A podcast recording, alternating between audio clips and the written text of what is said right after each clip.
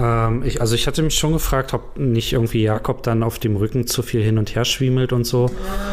Ja. Ähm, Gerade wenn wir halt den ganzen Tag laufen, ne, auch so mit, mit Druckstellen oder, oder was weiß ich, ein Scheuermann. Die Tuchtanten. Trag dein Baby ins Leben.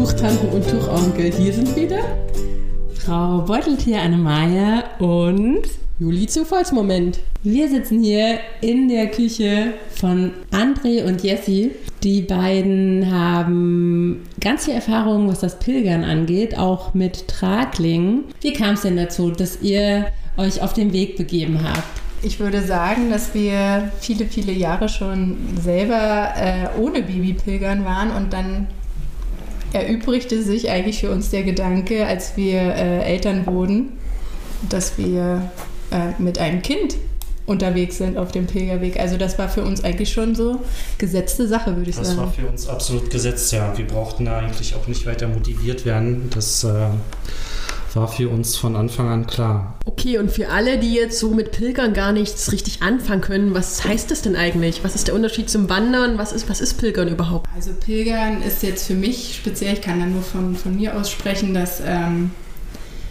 Pilgern ja oftmals schon ähm, mit einer gewissen Intention irgendwie einhergeht. Das heißt, ich wandere nicht einfach nur los, sondern ich habe irgendwie ein bestimmtes Thema im Kopf, was ich auch gerne mal so ein bisschen bearbeiten möchte. Ähm, das kann sowohl was Religiöses sein, es kann aber auch überhaupt nichts Religiöses sein. Aber ich würde schon sagen, das Pilgern ist schon eher was Spirituelleres als äh, der normale, ein normaler Wanderweg man hat ja ein gewisses Ziel. Es ist jetzt einfach nicht so, dass man, okay, man macht irgendwo Wanderurlaub und steckt sich irgendwelche Routen und läuft irgendwie im Kreis und kommt am selben Punkt wieder an, wo man gestartet ist, sondern man hat jeden Tag Etappen Richtung Santiago, wo man gerne einlaufen möchte. In also unserem Fall. In unserem Fall, genau. Aber genau. Das heißt, ich ähm, ich muss mir also nicht jeden Tag neu eine Route setzen und überlegen, ne, wie bin ich drauf, sondern das ist immer schon von Anfang an auch für zwei Wochen. Steht das fest oder wie flexibel bin ich da noch? Also in unserem konkreten Fall ist es ja so, dass wir auf dem Jakobsweg unterwegs sind, schon seit vielen Jahren und ähm, die Route ist ja relativ festgelegt, je nachdem, welchen Jakobsweg man läuft. Äh, es gibt durchaus verschiedene. Und dort ist es so, dass man einfach der ja, Beschilderung oder den, den, äh, den Jakobsmuscheln? Den Jakobsmuscheln folgt. Mhm. Ähm, und so ähm, braucht man sich darüber eigentlich gar nicht so viele Gedanken machen. Also ist gewissermaßen der Weg das Ziel. Habt ihr so das Gefühl, ihr mh, mm, kommt damit an oder das ist für euch, ich meine, ihr wohnt jetzt in Berlin, es ist hektisch drumherum, ist das so ein bisschen auch ein Ausgleich zu der Großstadt oder was ist so das, was ihr auch wirklich schon sagt, dass ihr erreicht habt? Äh, also für mich ist es auf jeden Fall ein Ausgleich. Ähm, wie du schon meintest, das Stadtleben ähm, ist ja doch sehr wuselig. Und äh, das Schöne ist halt, du fährst halt dahin, du fängst an zu laufen und nach spätestens ein paar Tagen hast du eigentlich so deinen Alltag komplett vergessen. Und äh, ja, also es ist unglaublich befreiend, selbst wenn man jetzt keine religiösen Ziele verfolgt. Es ist halt schön, einfach den Kopf frei zu kriegen und dann irgendwann in so einen Autopiloten zu kommen und dann so seine Kilometer runterzureißen und den Blick auch mal so ein bisschen schweifen lassen zu können. Total verrückt, weil eigentlich ja das mit Kind, ich habe gerade so diese Vorstellung gehabt, wie du das erzählt hast, ähm, wenn ich ein Kind dabei habe, ist es wahrscheinlich ein bisschen anders, wenn ich äh, pilgere mit Kind äh, oder würdest du sagen, ey, da geht es aber auch so? Also es ist auf jeden Fall anders. Äh, wenn man nur für sich unterwegs ist, kann man sich ja durchaus treiben lassen. Und man weiß eigentlich gar nicht, wo man abends ankommt. Also es kann sein, ne? natürlich ähm, hat man so ein, grobe, ein grobes Verständnis dafür, wie lange man laufen möchte. Mm, jetzt konkret bei uns, als wir mit Jakob unterwegs waren, ist es so, dass man sehr genau wissen muss, wie weit man läuft, ähm, da man auch nicht sein ganzes Gepäck dabei hat. Zumindest haben wir das so gemacht. Ein Großteil unseres Gepäcks haben wir mit einem großen Rucksack vorgeschickt. Das geht dort sehr gut mit den Rucksacktaxis. Und dann hatte einer von uns immer Jakob auf dem Rücken und der andere und die andere einen Tagesrucksack mit Verpflegung und was man halt so braucht. Aber dadurch hatten wir halt so ein bisschen den Zwang, dass wir immer genau wissen mussten, an welcher Pension oder Herberge wir ankommen mussten, weil da unser Rucksack auf uns wartet. Außer einmal. da haben wir unseren Rucksack äh, an eine Herberge geschickt und wollten dann noch ein Stück überspringen mit, äh, mit einem Bus weil wir nicht so viel Zeit hatten, um diesen, diese ganzen 300 Kilometer mit Jakob zu laufen. Und äh, da haben wir dann quasi vor der Herberge gestanden, den Rucksack eingesackt und sind dann in, in den Bus eingestiegen sozusagen, genau. Da war das äh, so ein bisschen so, so, eine Mittel, so eine Mittellösung, okay, ein Stück vorgeschickt und den Rest dann wieder getragen oder mitgenommen. Du hast auch die erste Etappe, fünf Kilometer waren das am selben Tag, wo wir angereist sind, hast du auch noch Komplett fünf Kilometer kom komplett getragen, ja. den Rucksack dann genau. Also wir haben das immer so versucht, ein bisschen zu mischen. So wie es gut ging. Wo wir gerade beim Gepäck sind, das ist ja auch ein großer Unterschied zum Wandern, dass ich wirklich ja eigentlich, also mit den Taxis, Gepäck, Rucksacktaxi hast du gerade gesagt, finde ich ja Jaco mega. Trans heißen die. Wie? Jaco Trans ist einer. Also der Tipp eigentlich, ja, wenn man mit Kindern äh, reist und dann sowieso das Kind auch großteils noch trägt, dass man dann auf jeden Fall das Gepäck so ein bisschen abgeben kann. Aber machen, machen alle, oder? Machen das sehr viele, oder? Also üblicherweise hat man sein Gepäck schon dabei. Also natürlich gibt es auch äh, Menschen mit, mit Gebrechen, ne, die jetzt nicht irgendwie 300 Kilometer lang ihren, ihren Rucksack komplett tragen. Oder unter den Einheimischen ist das auch sehr beliebt, dass die ihre Rucksäcke vorschicken und dann halt nur ein Tages Rucksack dabei haben. Also das gibt's schon, aber ist meiner Meinung nach eher unüblich. Also so ist ja auch eigentlich Teil irgendwie Teil des, des Pilgerns, dass man sein Kram dabei hat. Ne? Und äh, man packt ja seinen Rucksack auch bewusst sehr leicht.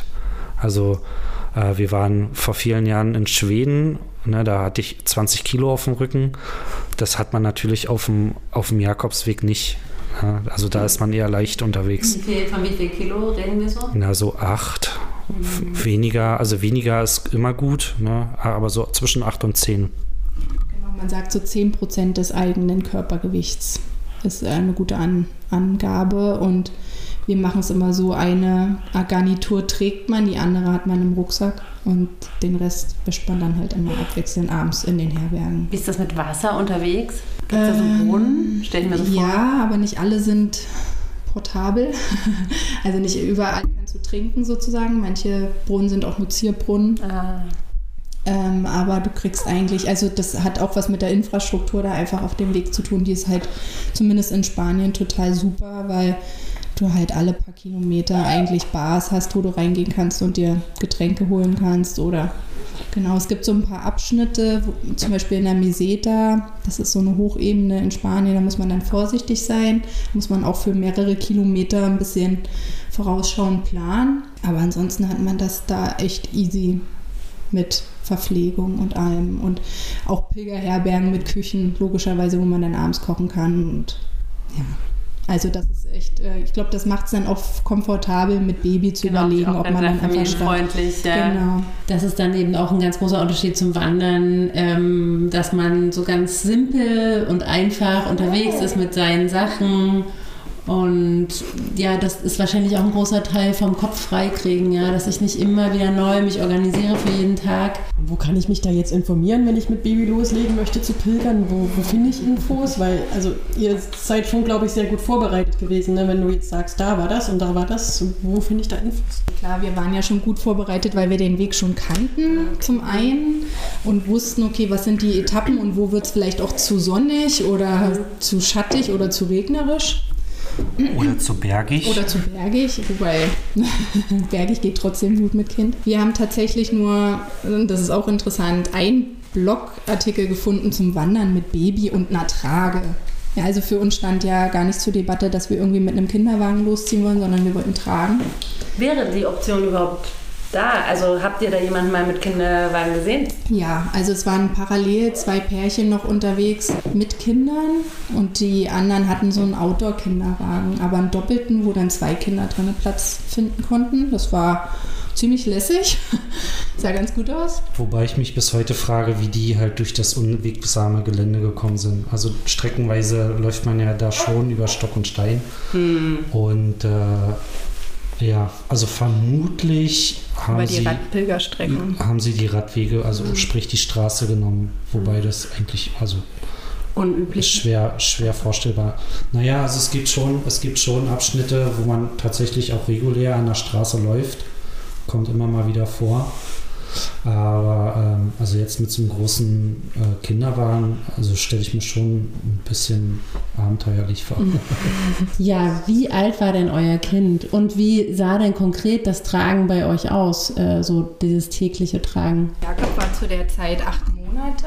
Wir haben das äh, uns vorher halt auch genau überlegt, okay, welche Jahreszeit wäre irgendwie passend für uns. Und das wäre eigentlich für den Jakobsweg ist ja speziell eigentlich der Frühling und der Herbst super.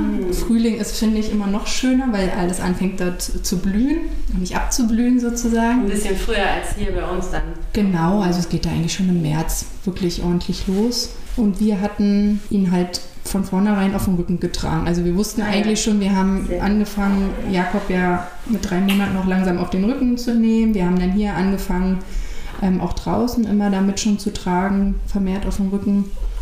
So war das eigentlich. Es ist eigentlich ganz easy. Kind auf dem Rücken und los. Viel mehr braucht es eigentlich überhaupt gar nicht. Außer die Trage natürlich. ähm, wie habt ihr denn eure Trage gefunden, so dass das auch wirklich für so viele Kilometer, also wie viele Kilometer warten ihr unterwegs am Ende und wie, was habt ihr da für eine Trage genutzt?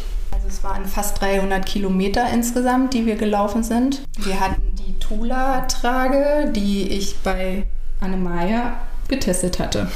Also wir hatten vorher quasi eine Trageberatung dazu und haben ein paar Tragen mit nach Hause bekommen.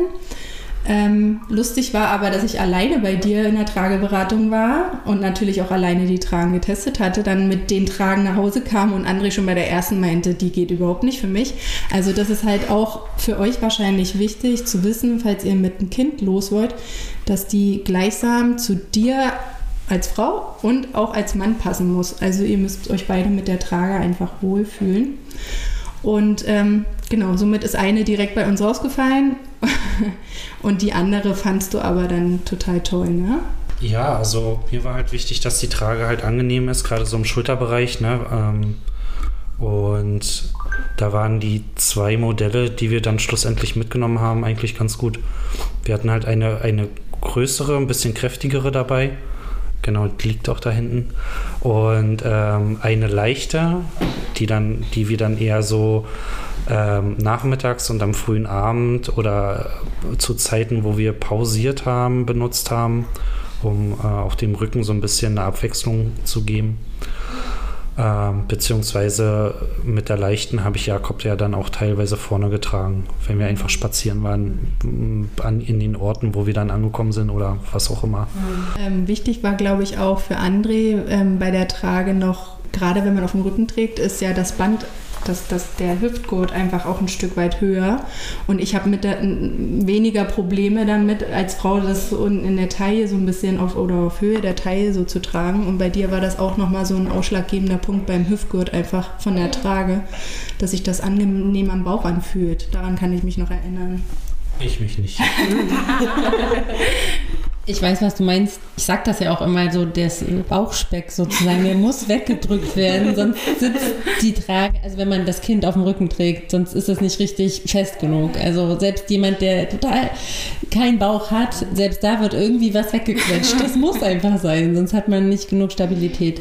Und ich finde es total cool, dass ihr intuitiv im Prinzip zwei Tragen auch ausgewählt habt. Ähm, man kann ja auch ein Tuch nehmen und eine Tragehilfe oder wie auch immer, aber dass ihr auf jeden Fall zwei Sachen dabei hattet, das ist ja wie mit den Schuhen. Ihr lauft ja auch nicht nur mit einem Paar Schuhe diesen ganzen Weg, sondern wechselt da. Und genau das Gleiche trifft auf die Trage zu, kann man wirklich gut vergleichen.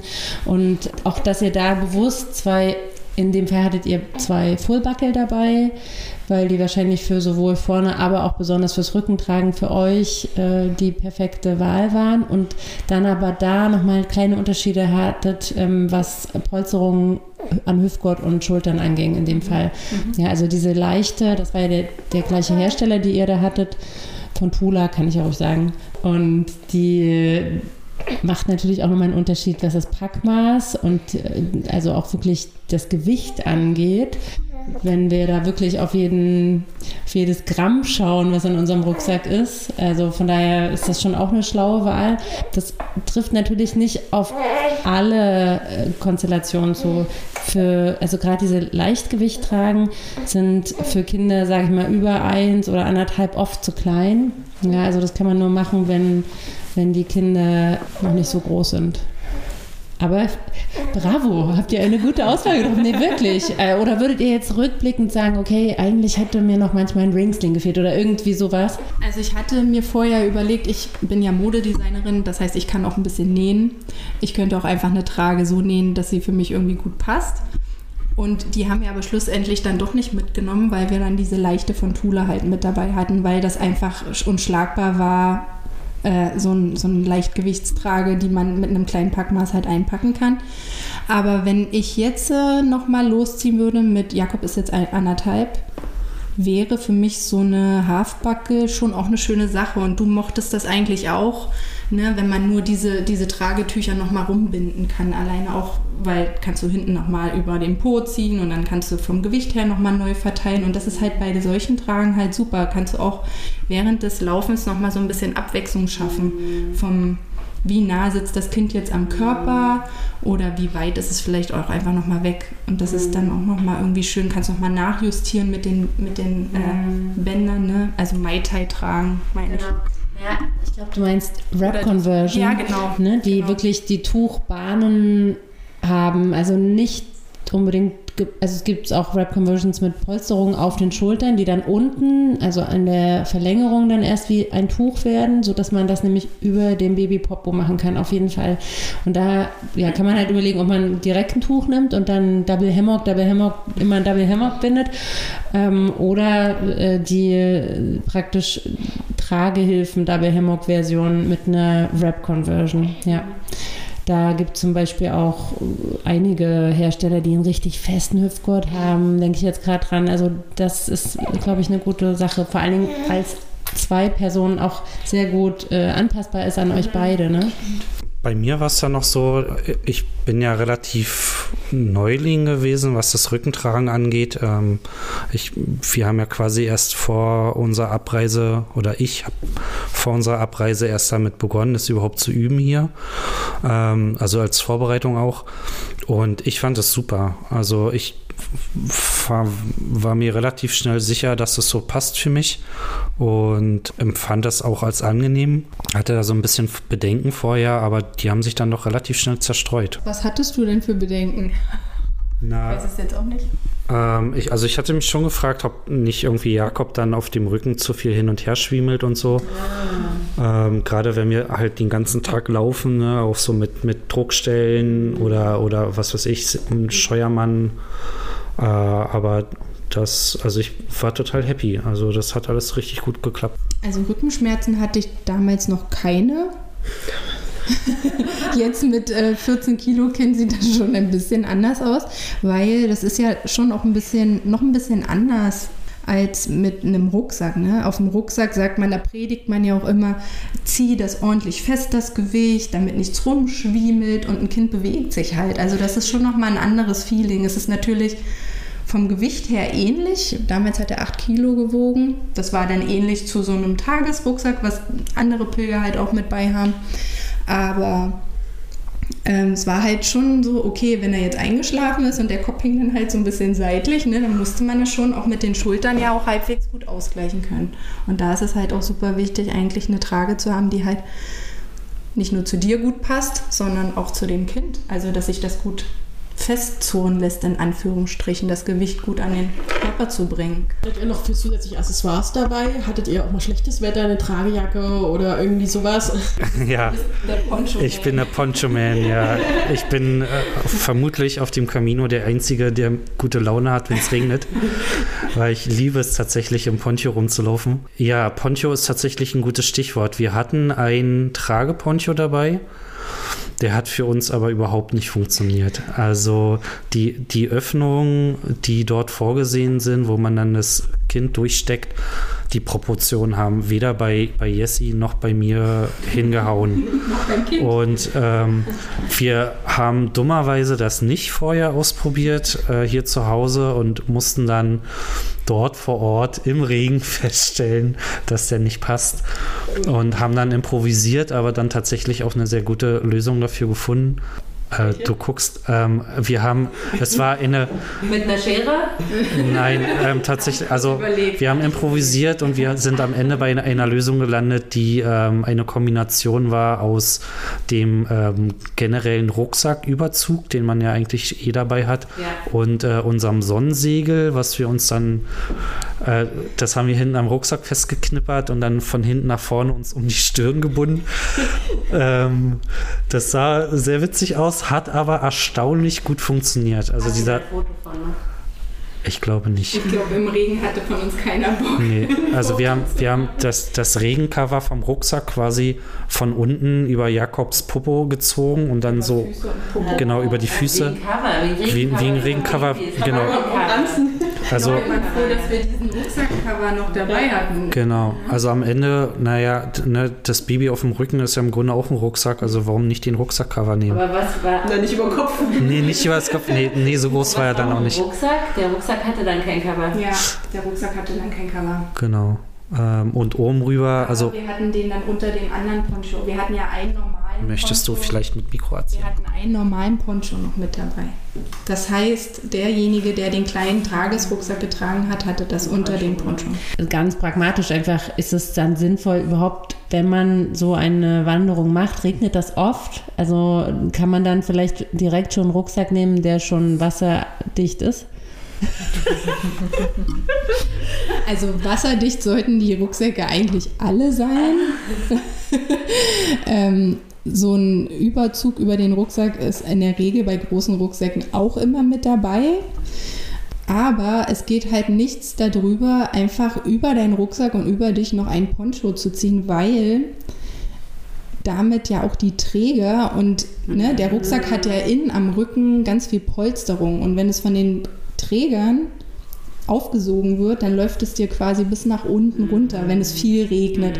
Und gerade im Frühjahr und auch im Herbst sind schon mehr Regentage in Spanien ähm, da. Also es gibt einfach mehr Tage, wo es regnet. Und genau das Problem haben wir dann auch bei der Trage. Das heißt, wir brauchen eigentlich, wenn wir einen Tragecover haben, auch Schulterpolster, also Trägercover. Richtig. Hast du da eine Idee? Komme ich vielleicht irgendwann mal mit ins Spiel, wo ich mir gerade auch so ein bisschen Gedanken drüber mache, wie kann man eigentlich ein Tragecover für Babys, für eine Babytrage so funktionieren, dass die noch ein Stück weit äh, auch ein Cover für die Träger der Trage darstellen. Genau, da ist irgendwie so ein paar, ein paar Sachen sind da in Planung und ein paar Ideen gibt es da auch schon. Also eine ganz einfache Lösung ist tatsächlich eine Regenjacke äh, für, zu nehmen von einem Kind in der ungefähr der Größe des Rückenteils. Und dann kann man nämlich die Ärmel ja in die, also als Verlängerung für die Träger nehmen. Da können wir auch gerne zu dieser Folge dann einen Post mal machen äh, bei Instagram, wo wir so ein, so ein Foto da zeigen. Das ist nämlich auch super. Das ist im Prinzip, da sind dann die Füße nicht mitgeschützt, aber das äh, Rückenteil der Trage und ein Großteil der Träger. Das kannst du im Winter auch machen mit diesen ollen Michelin-Anzügen, die man eigentlich zum Tragen nicht nehmen kann, aber die man dann von außen sozusagen auf die Trage drauf machen kann. Du kannst die drüber ziehen über die Träger und den ganzen Rückenteil sozusagen außen auf die Trage drauf Und die machen. Beine dann unten, die Füße Nee, du rein. die machst du nicht rein. Es bleibt nur am Rücken. Also du musst das Baby schon richtig aber anziehen. Könnte, aber könnte man dann nicht Als zusätzlich Cover. Die Beine hängen doch dann trotzdem rum. Ja, aber die passen nicht mehr ans Baby. So Ah, viel Platz schade. ist nicht. Wenn das wirklich groß ist, dass dann die Beine noch unten rumhängen, ja. das wäre mega. Sieht aus wie ein dicker Teddy, den man vom Bauch hat. Ähm, Ja, aber die, die polstern ja zusammen, also die wärmen ja nicht. Also es ist wirklich nur von außen. Also wenn ihr jetzt das auf drei Tipps zusammenfassen müsstet, was sind die drei Sachen, die man unbedingt beachten muss, wenn man pilgern gehen möchte? Also ich würde auf jeden Fall Poncho sagen. Also für uns war der Regen schon der Endgegner, äh, beziehungsweise Poncho oder Schrägstrich äh, Regenschutz. Da sind wir in eine, in eine fiese Falle getappt. So, das war uns vorher nicht bewusst. Also das wäre mein, mein Geheimtipp. Parallel dazu auch die richtige Kleidung. Ähm, wir sind so eine Wollfans. Wir mögen alles aus Merino-Wolle oder Wolle-Seide fürs Kind. Das heißt, damit fahrt ihr eigentlich immer gut. Ähm, euch in Wolle zu hüllen und zu kleiden und auch das Baby, weil wenig, ihr müsst es wenig waschen. Es riecht einfach tagelang trotz vollgeschwitzten Sachen einfach überhaupt nicht und es wärmt und ist Natur, äh, temperaturausgleichend. Und was du mir im Vorgespräch schon erzählt hast, das war mir nämlich nicht bewusst und ich finde das auch voll der Gamechanger, dass man weiß, man kann ja beim Pilgern jeden Abend auch waschen. Muss halt dann schnell trocknen und das ist auch der Vorteil, dass Wolle eben schneller trocknet. Du hattest mir da noch was erzählt, das wusste ich auch nicht, wie man durch Wasserdampf Wolle praktisch mit reinigen kann. Das finde ich auch cool.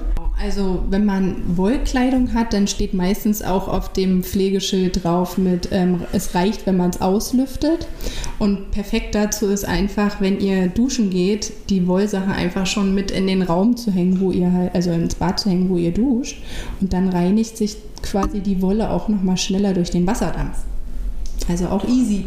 Voll toll. Ja. Und ähm, Und wenn es super, super warm ist, ist ja auch so, man schwitzt sich da gegenseitig zu. Ne, das kennen wir ja alle. Äh, Tragen im Sommer ist da eine Folge, da könnt ihr noch viel mehr darüber erfahren.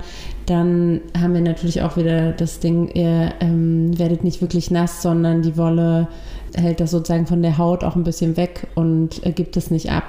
Ähm, und was hattet ihr dann mit für den Sommer? Also klar, die Sommerfolge hat ja Annemaja schon erwähnt, aber was habt ihr konkret zum Pilgern mitgenommen? Also von, von unseren Sommerklamotten, abgesehen fürs Baby, äh, wir hatten auf jeden Fall ein großes Sonnensegel dabei, ähm, was wir ja auch als, als Regenschutz umfunktioniert hatten. Das war im Grunde einfach nur so wie vom Kinderwagen, ne? so, ein, so ein Sonnensegel, was man, was weiß ich, in der Drogerie noch dazu kaufen kann. Ähm, das, das haben wir quasi an den Rucksack geknippert. Ähm, und ansonsten sind Wollsachen an Babys Beinchen sehr, sehr wichtig, weil Wolle von natürlicher Art und Weise ja auch schon die, die Sonnenstrahlung abhält. Und wir hatten noch so einen großen Sonnenhut, den trägt Jakob heute noch, nur ein paar Nummern größer, ähm, von Picapo. Also einfach ein ähm, mit UV-Schutz zertifizierten Hut. super. Ja, und natürlich Creme, Creme, Creme. Sonnencreme. Genau.